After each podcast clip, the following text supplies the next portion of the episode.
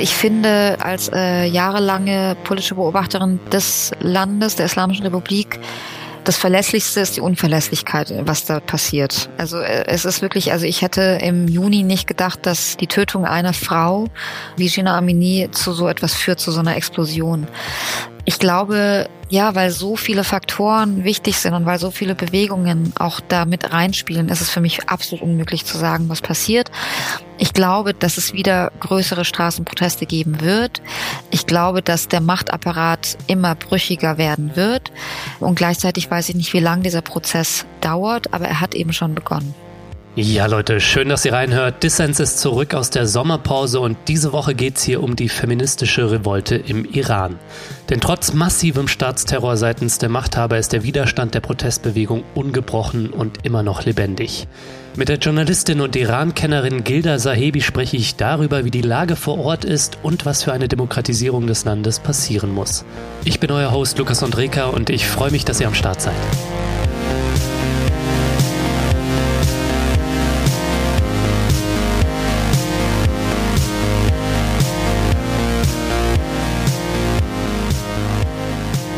Frau Sahibi, schön, dass Sie beim Dissens Podcast dabei sind. Hallo.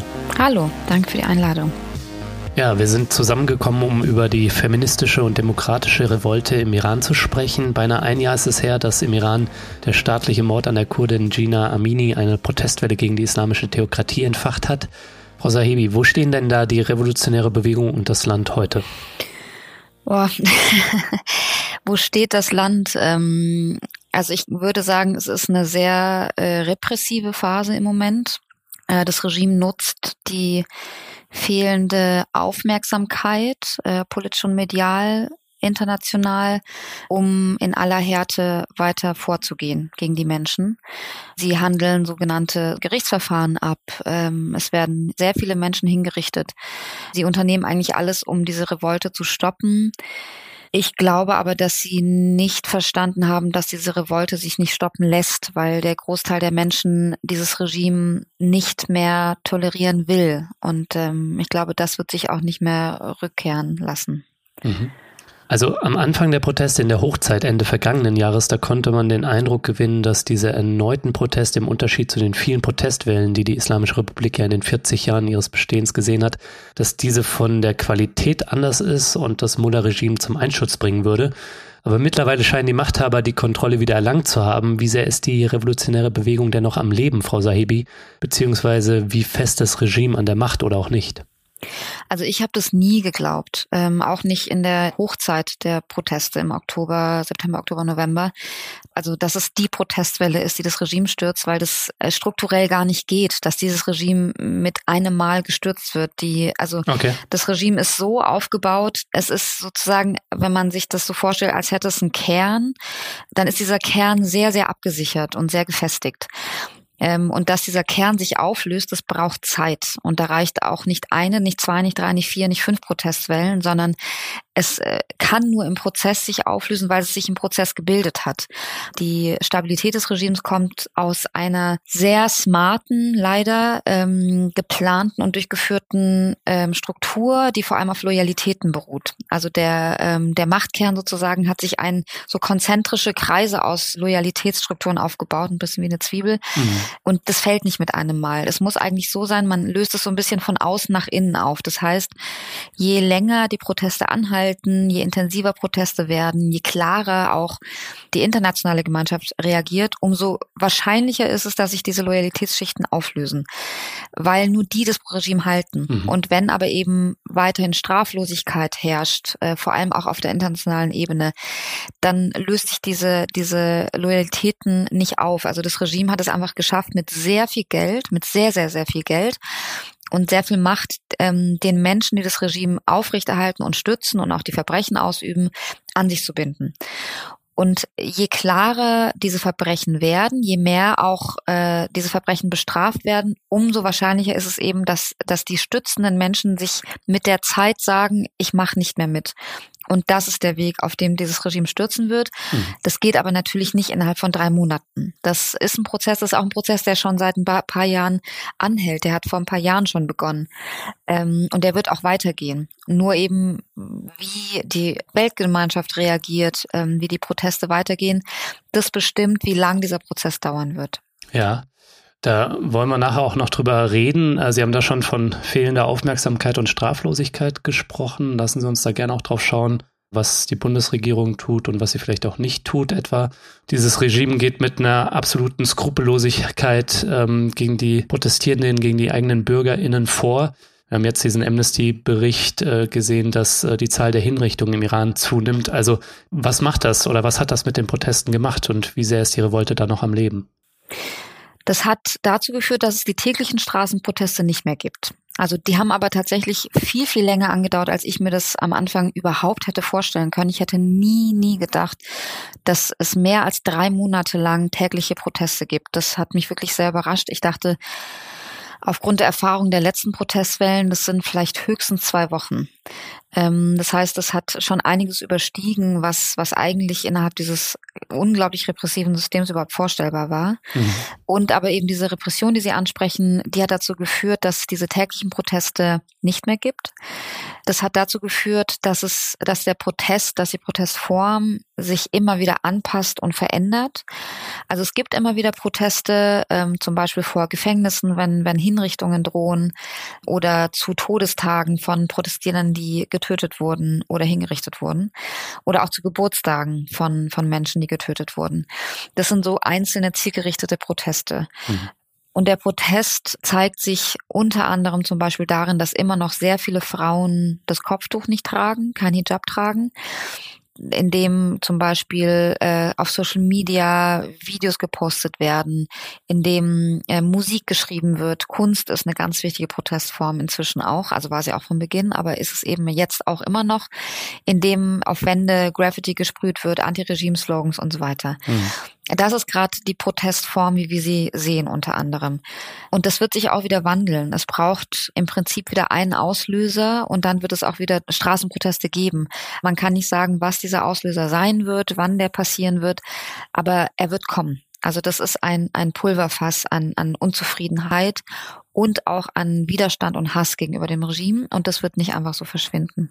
Okay, also mitnichten Desillusionierung und Demobilisierung, was man sich ja angesichts der unglaublichen Brutalität des Regimes auch vorstellen könnte. Ja. Äh, mhm. ja, ich meine, wie krass mutig das ist, Widerstand zu leisten im Iran und sich zum Beispiel dem Kopftuchzwang zu widersetzen, das muss man sich halt auch immer wieder vor Augen führen. Mhm. Gegen die Hijab-Pflicht zu verstoßen, kann mit Haft, Folter und Mord enden, so wie bei Gina Amini, ja. was ja auch der Auslöser für die Revolte war. Ja, und das ist genau, wie Sie sagen, das ist wichtig, das nochmal auch zu betonen, wie mutig das ist. Und man muss sich ja jeden Tag entschließen, ich zeige meinen Widerstand und setze dafür mein Leben in, ein eigentlich, meine Freiheit, mein Leben. Und das machen sehr viele Frauen. Und das machen auch Männer, indem sie zum Beispiel äh, kurze Hosen tragen. Mhm. Die sind natürlich nicht in dem Maße gefährdet wie Frauen, das kann man nicht vergleichen. Und gleichzeitig suchen sie sich halt auch einen Weg, äh, ihren Protest zu zeigen. Und auch LGBTIQ-Personen, ähm, in dem es zum Beispiel Videos gibt oder Fotos von, von küssenden Männern auf den Straßen Irans, was unvorstellbar ist, weil das mit dem Tod bestraft wird. Äh, es gab ja diesen berühmten Satz des ehemaligen Präsidenten Ahmadinejad, der meint, es gibt keinen Homos keine Homosexuellen im Iran der wurde natürlich jetzt noch mehr ins Lächerliche äh, gezogen, als er sowieso schon war, dieser Satz. Also ich finde daran, wie mutig diese Menschen sind, zeigt sich eben auch, dass der Protest absolut nicht weg ist und auch nicht tot ist, sondern der ist schon noch da und der wird sich auch noch mal breiter zeigen. Und das ist, was die Menschen gerade machen. Das ist quasi das, was sie gerade machen können. Hm. Sind Sie da eigentlich manchmal selbst überrascht, als, ähm, ich meine, Sie sind im Iran geboren, aber in Deutschland aufgewachsen, was diesen Mut und diese Entschlossenheit angeht und vor allem auch dieser beharrliche, gewaltlose Widerstand ähm, und Bezug auf positive Emotionen, wie Sie es in Ihrem Buch beschreiben? Ihr Buch heißt ja Unser Schwert ist Liebe in Anlehnung an einen Revolutionssong mit dem gleichen Titel. Und angesichts der Gewalt, da bin ich schon manchmal erstaunt, dass da nicht entweder ein Rückzug ins Private passiert, die Leute gehen weiter auf die Straße, riskieren so viel, und aber, dass es auch keinen gewaltvollen Widerstand gibt, also dass die Leute nicht irgendwie in irgendeiner Form zu Waffen greifen, also in dieser langen Protestgeschichte auch des Irans. Mhm. Ja, das stimmt. Also unser Schwert ist Liebe ist, äh, ist eine Liedzeile des Rappers Too Much Salehi, der gerade sein Gerichtsverfahren, äh, also nicht wirklich ein Gerichtsverfahren, sondern es ist ein, ein Schauprozess, und äh, ich habe das aus seinem Song genommen, der, der heißt Schlachtfeld, Medune, äh, Medune Jang auf, auf Farsi, der eben Ende Oktober inhaftiert wurde, grausam gefoltert wurde und jetzt eben vor Gericht äh, stand und dem die Todesstrafe droht. Ähm, ich möchte einfach darauf aufmerksam machen, weil, auf, weil Aufmerksamkeit ist alles äh, in Bezug auf den Iran. Also Aufmerksamkeit kann Leben schützen und er ist gerade wirklich akut bedroht. Und was mir eben so imponiert an dem, was er rappt, was er singt, was er sagt und wofür er auch steht, ist eben die klare Benennung der Verbrechen, die wirklich äh, aus dem Iran heraus schon seit Jahren, das ist auch nichts Neues, sein Widerstand, und gleichzeitig eben diese Verbundenheit zu den Menschen im Land und zu den Menschen auf der Welt. Also er hat einmal in einem Instagram-Video gesagt, wir wollen ja auch frei sein im Iran, damit wir auch den Menschen, den anderen Menschen auf der Welt und den Ländern helfen können.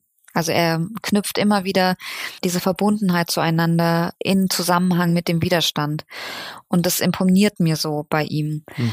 Ähm, und klar, ich bin immer wieder erstaunt. Also ich kann es mir aber nicht vorstellen, weil ich war noch nie in einer Situation, wo ich das Gefühl hatte, ich habe nichts mehr zu verlieren. Also war ich schon. Ich glaube, man, man, das Leben hat viele Phasen und äh, auch im Privatleben und so weiter. Aber in Bezug auf äußere Freiheit sozusagen, dass man sagt, und das haben viele Menschen und vor allem auch junge Menschen im letzten, im letzten Jahr gemacht im Iran. Ich, ich gebe mein Leben dafür, dass andere Generationen frei sind. Und diese Art von innerer Freiheit ist für mich immer wieder sehr erstaunlich, ja. Und deswegen möchte ich darüber auch schreiben und davon erzählen, weil ich glaube, dass es auch sehr viel Inspiration sein kann für uns und, und für jeden Einzelnen von uns, weil man oft, glaube ich, in der politischen Debatte, in der Gesellschaft äh, in die Opferposition geht, was wir in Deutschland gerade auch ganz stark sehen und dann rechts wählt zum Beispiel, weil man sagt, ich bin fremdbestimmt, ich kann überhaupt nichts machen und bla bla bla. Und da, da wird der Widerstand mir natürlich immer ein bisschen so, Mann, ey, du lebst ja in einem freien Land, du kannst sehr, sehr viel machen. Und das finde ich dann auch oft, auch wenn die Menschen das nicht machen, um uns zu inspirieren, natürlich nicht. Sie machen das für sich und für ihre Freiheit. Und gleichzeitig kann man sich davon, glaube ich, sehr viel abschauen. Ja, voll. Sie haben eben schon beschrieben, Aufmerksamkeit kann Leben schützen ähm, und sehen es ja auch, glaube ich, so ein bisschen als Ihre Aufgabe, mit allen möglichen Mitteln, die Ihnen zur Verfügung stehen, äh, nicht nur das Buch, sondern auch auf anderen Kanälen Aufmerksamkeit für die Situation, die Proteste, aber auch die Repression im Iran ja zu schaffen, hier im, äh, in Deutschland und im Westen im Allgemeinen. Wie müssen wir uns da eigentlich Ihre Arbeit und Ihre Kontakte dorthin vorstellen? Also das stelle ich mir jetzt auch nicht, nicht gerade einfach vor. Ja, das äh, muss natürlich auf verschiedenen Kanälen basieren. Ähm, also die persönlichen Kontakte ins Land sind tatsächlich die wichtigste Quelle für mich, ähm, weil man da einfach viel mehr spürt, weil man viel mehr erfährt, jetzt gar nicht also über Fakten hinaus, was gerade Menschen denken und fühlen. Und mhm. ich brauche, um meine politische Analyse machen zu können, einfach mehr als Fakten, ähm, weil ich glaube, dass das einfach vor allem in Bezug auf Iran hat man die Menschen sehr lange ignoriert. Deren Denken, deren Fühlen war nie äh, Thema in der Berichterstattung. Und äh, das ist aber, glaube ich, wichtig, weil man ohne das nicht versteht, was im Land passiert. Ähm, und ich habe das gerade tatsächlich gemerkt, auch wie wichtig es ist. Ich war gerade äh, in Italien im Urlaub ähm, und habe dort auch mit Menschen über das Thema gesprochen und habe gemerkt, dass dort überhaupt nicht, also fast überhaupt nicht über den Iran geredet wurde. Also ich habe selber einen Cousin, der Journalist ist in Italien, ähm, der aber gar nicht Iran bearbeitet, weil er auch selber nicht Farsi spricht. Und es gibt einfach auch nicht äh, viele Farsi sprechende Journalisten. Ich weiß gar nicht, ob es überhaupt welche gibt. Mhm. Und das hat eben dazu geführt tatsächlich, dass dort kaum Berichterstattung angekommen ist und dass die Menschen, zumindest mit denen ich dort gesprochen habe, gar nichts wussten über den Iran. Die wussten nur so ein bisschen, dass, dass wohl irgendjemand umgebracht wurde und dann haben ein paar Menschen protestiert. Und es zeigt einfach auch nochmal, wie wichtig Berichterstattung ist und wie wichtig Kontakte ins Land sind, um hier ein, also ein wahres Bild würde ich mir nie anmaßen, das zu behaupten, dass ich das wahre Bild vermitteln kann, weil ich kenne das wahre Bild nicht. Ich kann immer nur, nur Mosaike einfach zeigen, die ich selber sehe. Aber die sind eben auch wichtig und die führen dazu, dass wir entweder etwas wissen oder nichts wissen und das macht einen Unterschied. Mhm. Wie haben Sie da eigentlich die Berichterstattung und die Rezeption, sage ich mal, in der deutschen Öffentlichkeit äh, seit Beginn der Proteste und jetzt auch vielleicht im Verlauf ähm, erlebt, also mit Blick auf ein Verstehen davon, was da eigentlich passiert? Also es gab super tolle Momente und ganz frustrierende. Es war irgendwie alles dabei. Also erstmal hat sich die Berichterstattung sehr gewandelt seit September, weil einfach an vielen Stellen, in vielen Redaktionen verstanden wurde oder gesehen wurde, wie wenig man über das Land weiß und wie wenig man über die Menschen weiß und die nicht nur die sicherheitspolitischen Aspekte, sondern wirklich auch die gesellschaftlichen Aspekte in diesem Land und hm. dass es dort Rapper gibt, dass es dort äh, junge Menschen gibt, die TikTok-Videos machen, dass es dort äh, Leute gibt, die tanzen gehen, die Alkohol trinken und alles Mögliche. Das waren Sachen, die, wo ich gemerkt habe, oh, da ist man total überrascht, weil man halt, ähm, ja. weil man hier halt immer so Bilder sieht von Frauen im Kopftuch. Und das hatten wir in Bezug auf den Iran bei einfach ganz viel falsche Berichterstattung, lücken, lückenhafte Berichterstattung. Und es hat sich teilweise geändert. Hm. Und gleichzeitig auch wieder nicht, weil es einfach sehr viel Desinformation gab und ähm, sehr viele Menschen, unter anderem auch ich, ähm, versucht haben, darauf hinzuweisen über Twitter, Instagram und so weiter, hey, das stimmt nicht, das stimmt nicht, bitte korrigiert das und so weiter. Das war teilweise eine tägliche Aufgabe. Hm. Und ich weiß nicht, wie nachhaltig das war. Das wird sich jetzt, glaube ich, auch wieder zeigen, wenn es wieder mehr zu berichten gibt.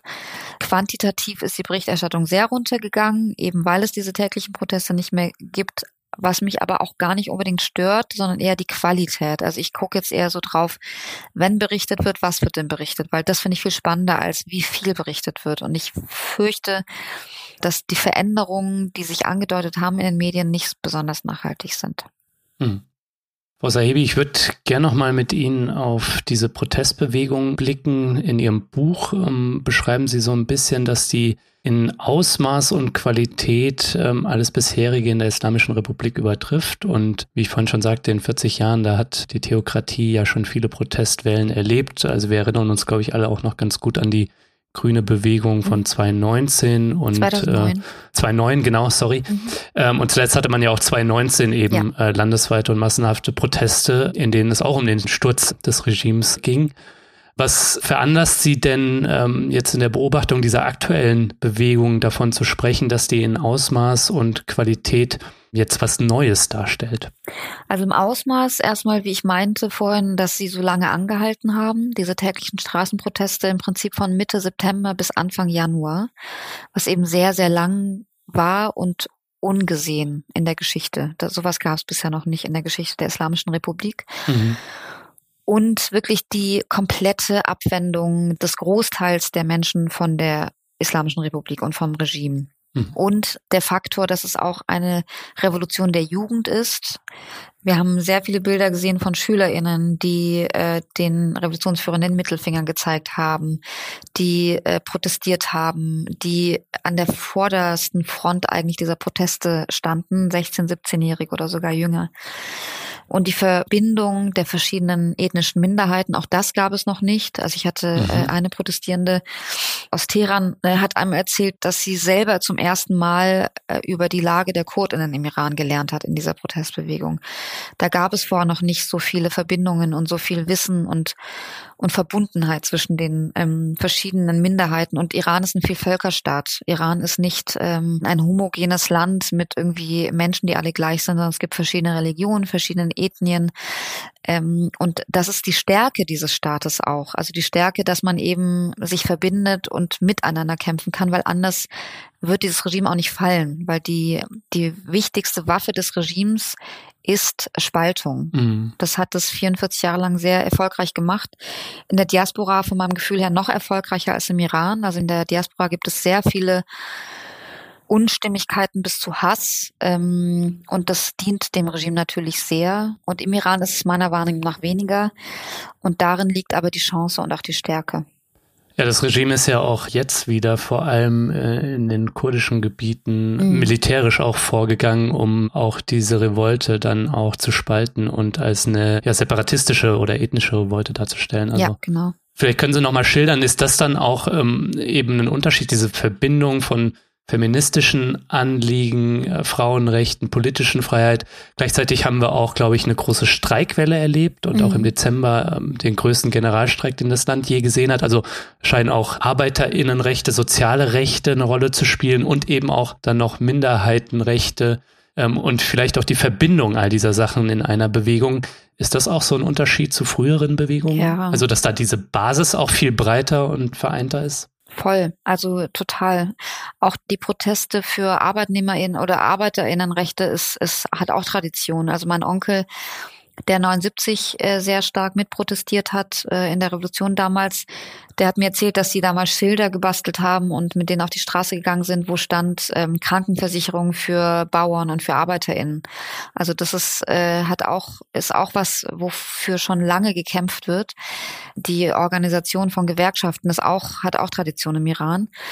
Und das ist genau das, äh, wie sie es beschreiben. Also deswegen spreche ich auch von, von intersektionalem Feminismus, weil letztendlich ist für mich Feminismus notwendig, weil wir keine Gleichberechtigung haben in unseren Gesellschaften. Ich kenne keine Gesellschaft auf der Welt meines Wissens, ähm, die vollkommen gleichberechtigt ist. Und da zählt für mich eben nicht nur irgendwie das Thema Frauen, Männer, sondern eben jegliche Art von Minderheiten, äh, die gleichberechtigt sein müssen. Das muss das Ziel sein und das ist für mich intersektionaler Feminismus.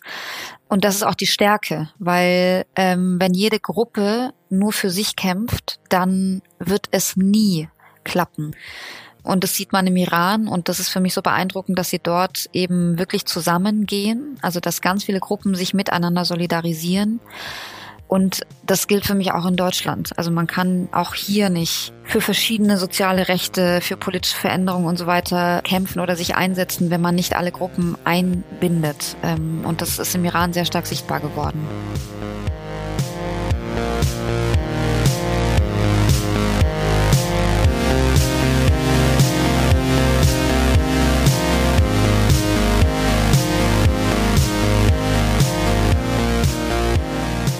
So Leute, ja, ich bin zurück aus der Sommerpause, frisch und erholt und ab jetzt gibt es wieder wöchentlich einen Dissens-Podcast auf die Ohren. Ich möchte nochmal Danke sagen für euer Verständnis für diese zwei Wochen Sommerpause. Die waren jetzt echt nötig.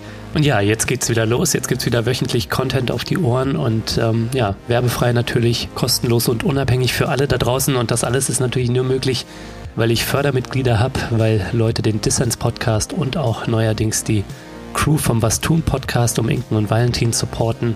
Und ja, da brauchen wir noch einige Leute mehr, damit wir weiterhin gute Inhalte für euch aufnehmen können. Für den Anfang brauchen wir da noch gut 150 Leute.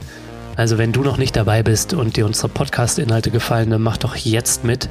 Als Fördermitglied winken unter anderem Goodies für dich und du nimmst auch jede Woche an meinen Verlosungen teil. Dieses Mal gibt es das Buch von Gilda Sahebi zu gewinnen. Unser Schwert ist Liebe, die feministische Revolte im Iran. Alle Infos dazu und wie du uns supporten kannst, gibt es natürlich in den Show Notes und auf dissenspodcast.de.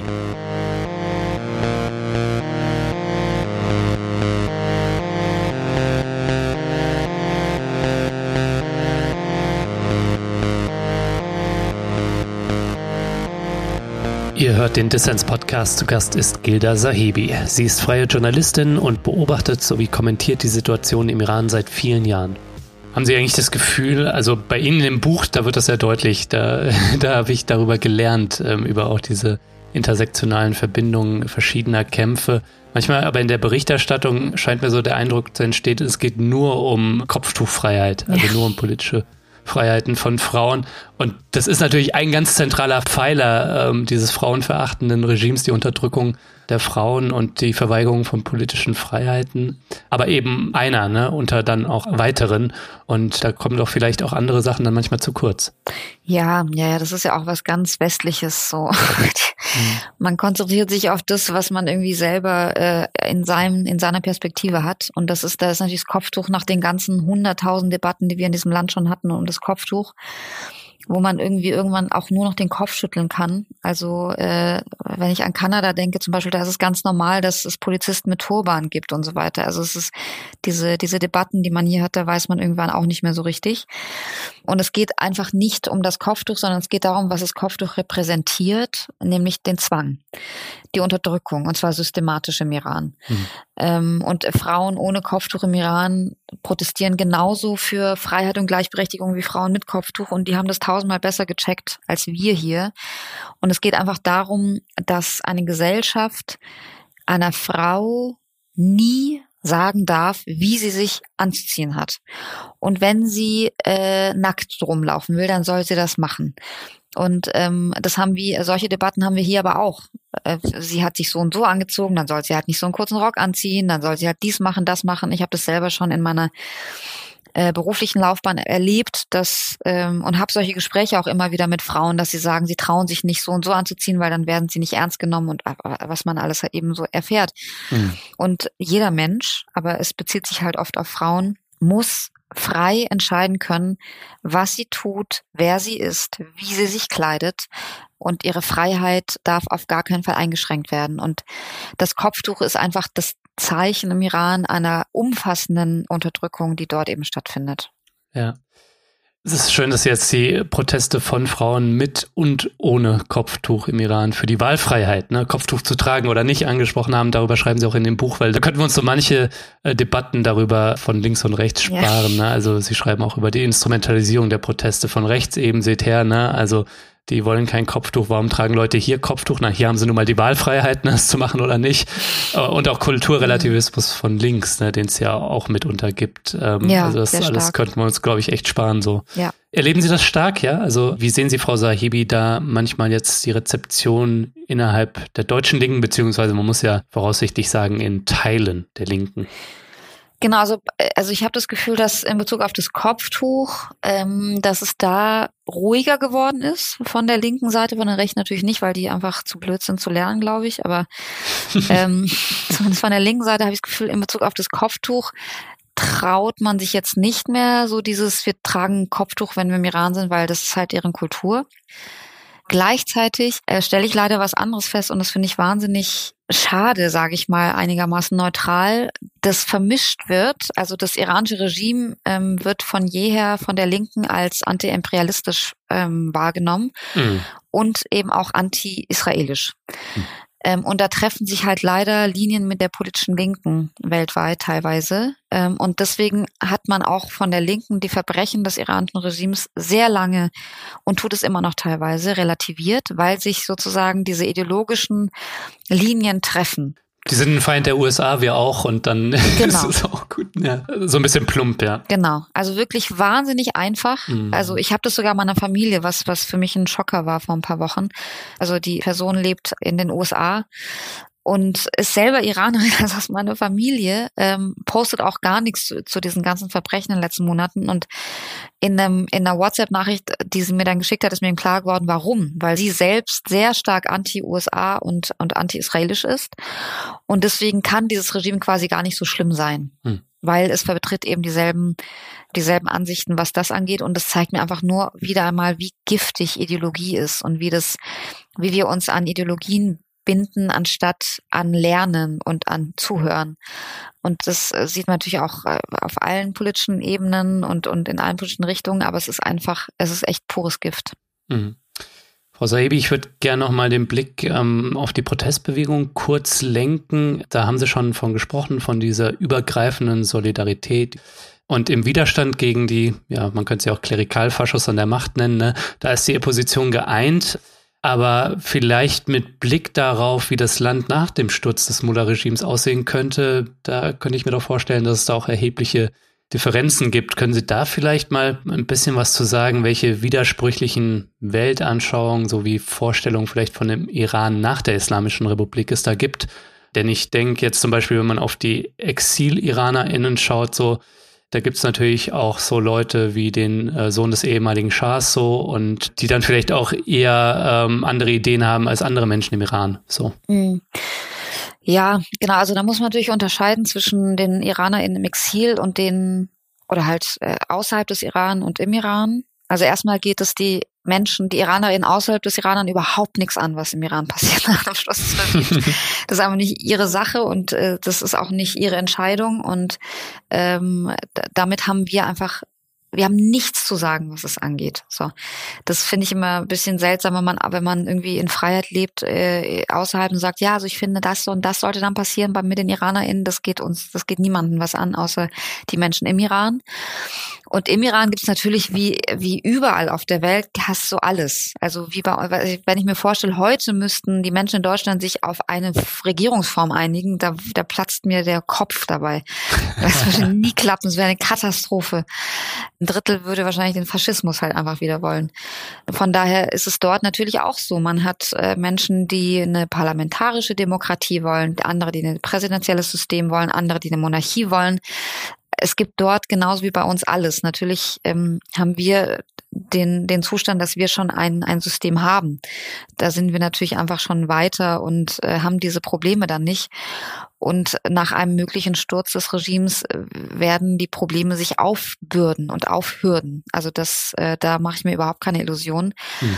Und das sind dann aber, das ist dann ein Weg, den die Menschen im Iran gehen müssen. Und hoffentlich äh, wird das ein Weg sein, der friedlich gegangen werden kann. Ja, dann auch abhängig von Kräfteverhältnissen, von unterschiedlichen Interessen, äh, wie dann am Ende eine neue Verfassung aussieht. Ne? Genau. Ja. Da hätte mich aber noch interessiert, wie wird denn da vielleicht auch im Kontext dieser vielleicht Imagination eines neuen Irans da vielleicht auch auf die Geschichte des Irans geschaut, jetzt im Iran selbst? Denn äh, vor 70 Jahren, ich glaube dieses Jahr also jährt sich tatsächlich 70 Jahre, dass die CIA ähm, Irans ja, Demokratie äh, weggeputscht hat, mhm. den äh, ersten legitimierten, demokratisch legitimierten Premier Mossadegh. Und ähm, genau, dann folgte die Schah-Monarchie und dann 1979 eben die Islamische Revolution, die äh, dem ein Ende bereitet und mit dem die Leute im Iran heute leben müssen. Welche Rolle spielt diese wechselhafte Geschichte und diese verschiedenen Regime da ähm, jetzt vielleicht auch in der Imagination eines neuen Irans? Mhm. Ja. Das ist eine sehr kluge Frage. Ich habe das Gefühl, Sie verstehen die Seele der Menschen dort bei Geschichte, oh mein Gott. Also ähm, ich kenne das von meinem eigenen Vater und immer, wenn ich auf Veranstaltungen bin, wo ältere iranische Männer sind, dann fangen die sofort an, vor 350.000 Jahren zu erzählen, bis zu heute. Weil alles, also ich habe das Gefühl manchmal, also irgendwie, dass man so an der Geschichte sich festhält, weil da ist es so schief gegangen und halt, ich weiß nicht, ob man lernen will oder man das Gefühl hat, man will da unbedingt noch irgendwas ändern, aber es geht halt nicht. Ähm, also die Schah-Monarchie hat auch schon beim Sturz von Mossadegh bestanden, aber ähm, der Schah war dann sozusagen eigentlich einer von äh, der, der USA und Großbritannien Gnaden, so mehr oder weniger. So wurde er zumindest wahrgenommen in, den Augen eines Großteils der Bevölkerung im Iran. Mhm. Und ich glaube ehrlich gesagt, also man kann Geschichte nicht verändern. Man kann nicht in die Vergangenheit gehen und irgendwas umräumen und die Puzzleteile verändern. Das können wir in unserem eigenen Leben auch nicht. Und man kann nicht entscheiden, ob man fällt, aber man kann entscheiden, wie man landet. Und man kann entscheiden, was man aus der Geschichte lernt. Mhm. Ähm, man kann entscheiden, wie man Entscheidungen trifft, wie man vorgeht. Ich glaube, es wird tatsächlich wichtig sein, also ich, ich benutze immer den Begriff Vergebung nicht gerne, weil ähm, who are we to forgive anyone? Also warum sollen wir irgendwann vergeben? Ähm, aber für mich heißt äh, vergeben eigentlich ohne Schmerz in die Vergangenheit gucken zu können. Und ich glaube, dass da ein, eine Tür ist, wenn man, wenn die Menschen im Iran es schaffen, da durchzugehen, dann ist es, glaube ich, leichter, eine Zukunft aufzubauen, weil, weil man ständig in der Vergangenheit hängt, dann ist man nicht in der Gegenwart. Und ähm, ich glaube, da braucht man sehr viel sehr viel Kraft, um ohne Schmerz in die Vergangenheit zu gucken, weil man ähm, die nicht verändern kann. Die ist so, wie sie ist, aber man kann eben sehr viel gestalten, was, äh, was in der Zukunft liegt. Aber wie sehr ähm, spielen da noch zum Beispiel positive Referenzen zum Beispiel auf die äh, Monarchie eine Rolle? Also jetzt könnte man sich ja vorstellen, okay, die Opposition schafft es in the long run, äh, diese Zwiebel des Repressionssystems und dieser Loyalitäten äh, aufzuschälen, so haben sie es ja vorhin genannt, ne, die Zwiebel mhm. dieses Mullah-Regimes. Ähm, und dann entsteht irgendein konstitutiver Prozess und da kommt es natürlich dann auf Mehrheiten an, äh, die sich versammeln, die gefunden werden müssen. Also ganz naiv gefragt, äh, sehen Sie da die Chance, dass auch wieder es zu einer Monarchie kommen könnte? Denn ich könnte mir sogar vorstellen, dass das bestimmte westliche Mächte ähm, dann auch tolerieren würden, so vielleicht unter Umständen sogar supporten würden. Mhm. Im Unterschied zu einer Demokratie, die dann vielleicht für so geopolitische Strategen dann mehr Instabilität bedeutet als jetzt eine neuer Schah zum Beispiel. Ne? Ja, also im Westen mögen wir ja Diktatoren, solange die irgendwie woanders sind. Ja, genau. dann, dann haben wir die ganz gern, unterstützen die auch. Also natürlich gibt es die Möglichkeit, dass, dass dort äh, eine, also im besten Falle eine konstitutionelle Monarchie, im schlimmsten Fall eine echte Monarchie wieder aufgebaut wird. Also ich persönlich vertraue, also was Vertrauen, Vertrauen ist ein blödes Wort, aber ich lege nie meine Hoffnung in einen einzigen Menschen. Grundsätzlich. Finde ich ganz schwierig. Hm. Und gleichzeitig äh, habe ich das Gefühl, dass, und das gilt jetzt nicht nur für die, für die IranerInnen, aber für Menschen überall, dass man irgendwie Könige und Königinnen liebt, anscheinend. Also wenn man sich Einschaltquoten von irgendwelchen Krönungen anguckt oder so. Ähm, da kann ich nicht mitgehen. Aber ähm, also ich glaube, dass ein System und auch da wieder ist es nicht meine mein Glauben oder meine Wünsche, die irgendeine Rolle spielen.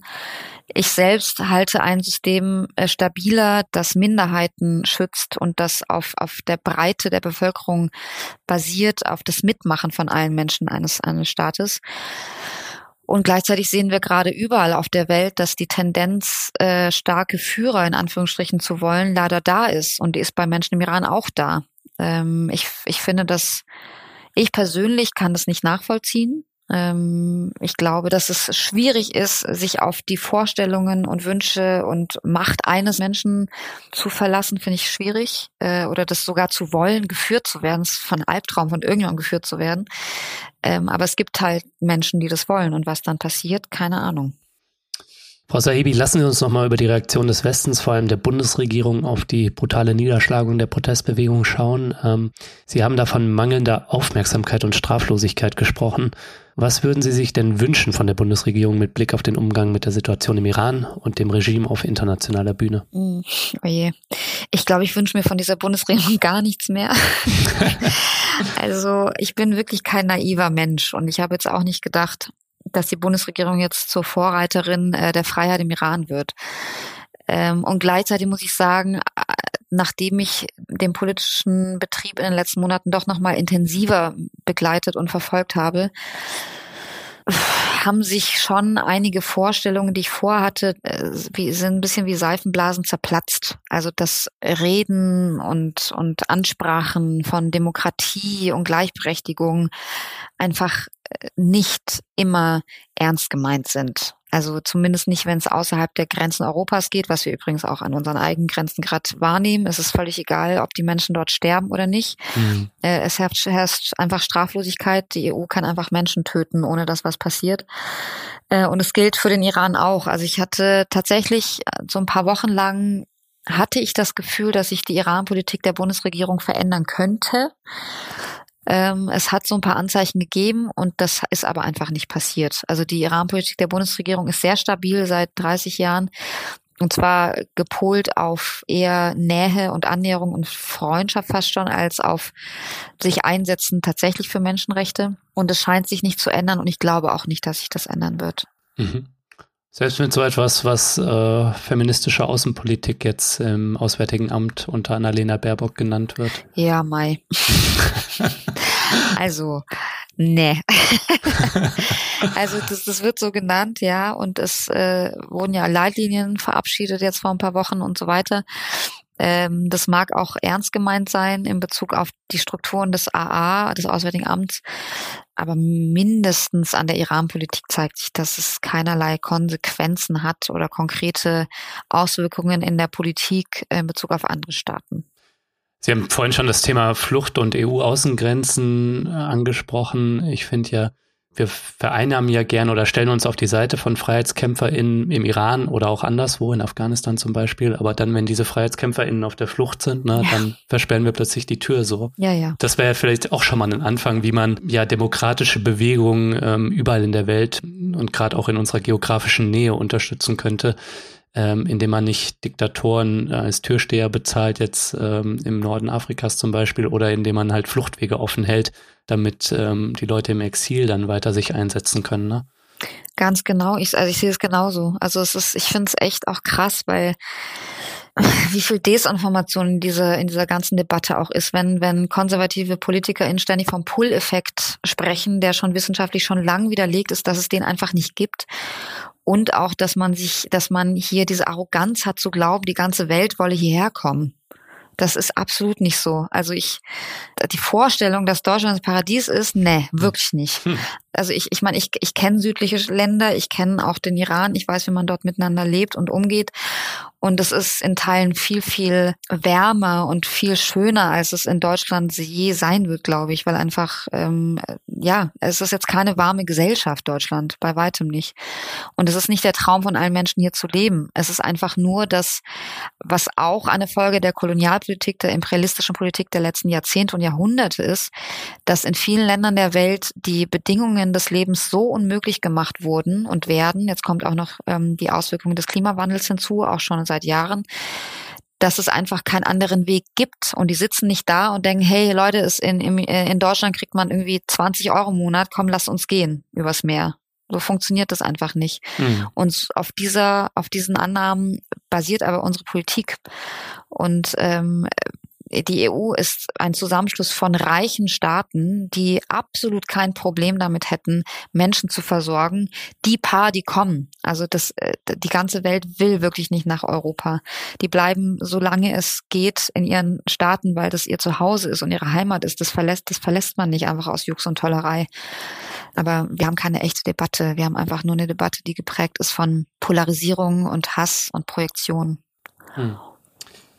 Wenn sich Leute, die uns jetzt hier zuhören, fragen, was, was kann ich vielleicht tun? Ähm, und ich will vielleicht mehr tun, als äh, meinen Social-Media-Account anders zu gestalten, um auf die Situation im Iran hinzuweisen. Was, was, können, was können Leute, die uns zuhören, tun? Also Social Media ist tatsächlich schon, das kann, braucht man, also sollte man gar nicht unterschätzen, weil wie gesagt, Aufmerksamkeit ist so eins und das, das das iranische Regime und der Iran wirklich ein Sonderfall. Also ich kenne eigentlich keinen Staat auf der Welt, bei dem dieses Gesetz der Aufmerksamkeit in, der, in diesem Maße gilt. Ähm, deswegen ist wirklich äh, Posten, äh, Reposten und so weiter super, super wichtig, um aufmerksam zu machen. Mhm. Und sonst ähm, auch da wieder, ich habe vor von, von der Tendenz gesprochen, dass man in die Opferposition geht. Das sollte man nie tun in Bezug auf gar kein politisches Thema, weil ähm, wir wir neigen nicht nur dazu, sondern es, äh, ich habe das Gefühl, wir leben auch in der Gesellschaft, wo, wo das äh, belohnt wird, zu sagen, ähm, ich, ich, ich bin machtlos, ich kann überhaupt nichts beeinflussen. Das stimmt nicht. Wir neigen dazu, unsere eigene Kraft und unsere eigene Macht permanent zu unterschätzen. Und es gilt auf irgendwie äh, unsere persönlichen Beziehungen, ob es irgendwie die toxische Chefin ist oder der blöde Nachbar, als auch auf die äh, politische Ebene. Mhm. Und deswegen, wir können mit einem Gespräch, mit einer Teilnahme an einem Protest, mit allem können wir etwas beeinflussen, etwas tun, weil wir einfach, wir geben was in die Welt und das kann niemand mehr wegnehmen. Wir, wir säen einen Samen und der ist in der Welt und der, der kommt auch nicht mehr zurück, sondern der ist da. Und man weiß nicht, was damit passiert. Also jedes Spenden auch natürlich ganz konkret äh, an Organisationen, äh, jedes Gespräch, jedes sich einbringen und jedes Herauskommen aus der Opferposition und sich als eigene ähm, machtvolle Persönlichkeit zu sehen, das hilft. Mhm. Nur zum Ausblick, Frau Sahibi, es wird ja auf jeden Fall ein langer Kampf für Freiheit und Demokratie im Iran werden. Ähm, welche Szenarien sehen Sie für die Protestbewegung ähm, jetzt, also im Kampf gegen Unterdrückung und Diktatur? Und vielleicht, was das positive Szenario angeht, ähm, was müsste aus Ihrer Sicht für den Sturz des Regimes und ja, im Idealfall eine liberale und soziale Demokratie passieren? Das ist eine sehr schwierige Frage. Also äh, ich finde, als äh, jahrelange politische Beobachterin des Landes, der Islamischen Republik, das Verlässlichste ist die Unverlässlichkeit, was da passiert. Also äh, es ist wirklich, also ich hätte im Juni nicht gedacht, dass äh, der die Tötung einer Frau äh, wie Gina Amini zu so, so etwas führt, zu so einer Explosion. Mhm. Ich glaube, dass der Prozess des, des Fallens des Regimes begonnen hat, schon vor ein paar Jahren aber so viele Faktoren damit einspielen, auch was die internationale Gemeinschaft macht, wie sie reagiert, ob weiterhin Straflosigkeit herrscht oder nicht. Auch das sind Faktoren, die eine Rolle spielen. Und natürlich sind es letztendlich die Menschen im Iran, die diesen Weg bestimmen. Mhm. Und ja, weil so viele Faktoren wichtig sind und weil so viele Bewegungen auch da mit reinspielen, ist es für mich absolut unmöglich zu sagen, was passiert. Ich glaube, dass es wieder größere Straßenproteste geben wird. Ich glaube, dass der Machtapparat immer brüchiger werden wird. Ähm, und gleichzeitig weiß ich nicht, wie lange dieser Prozess dauert, aber er hat eben schon begonnen. Frau Sahibi, ich danke Ihnen vielmals, dass Sie mich hier besucht haben. Ich habe sehr viel gelernt. Äh, danke. Vielen Dank.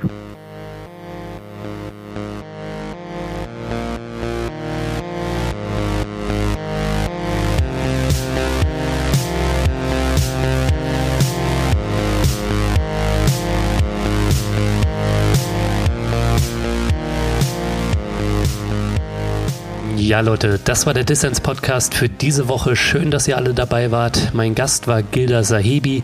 Wenn ihr euch für sie oder ihr Buch interessiert, dann schaut doch mal in die Show Notes. da habe ich entsprechende Infos verlinkt. Und vergesst nicht, damit ich Dissens weiterhin für alle da draußen kostenlos machen kann, bin ich auf euren Support angewiesen. Erzählt ganz vielen Leuten von diesem Podcast hier, hinterlasst positive Bewertungen auf den Plattformen und wenn ihr könnt, dann werdet doch Fördermitglied. Alles klar, das war's dann auch von mir soweit. Bleibt nur noch zu sagen, danke euch fürs Zuhören und bis zum nächsten Mal.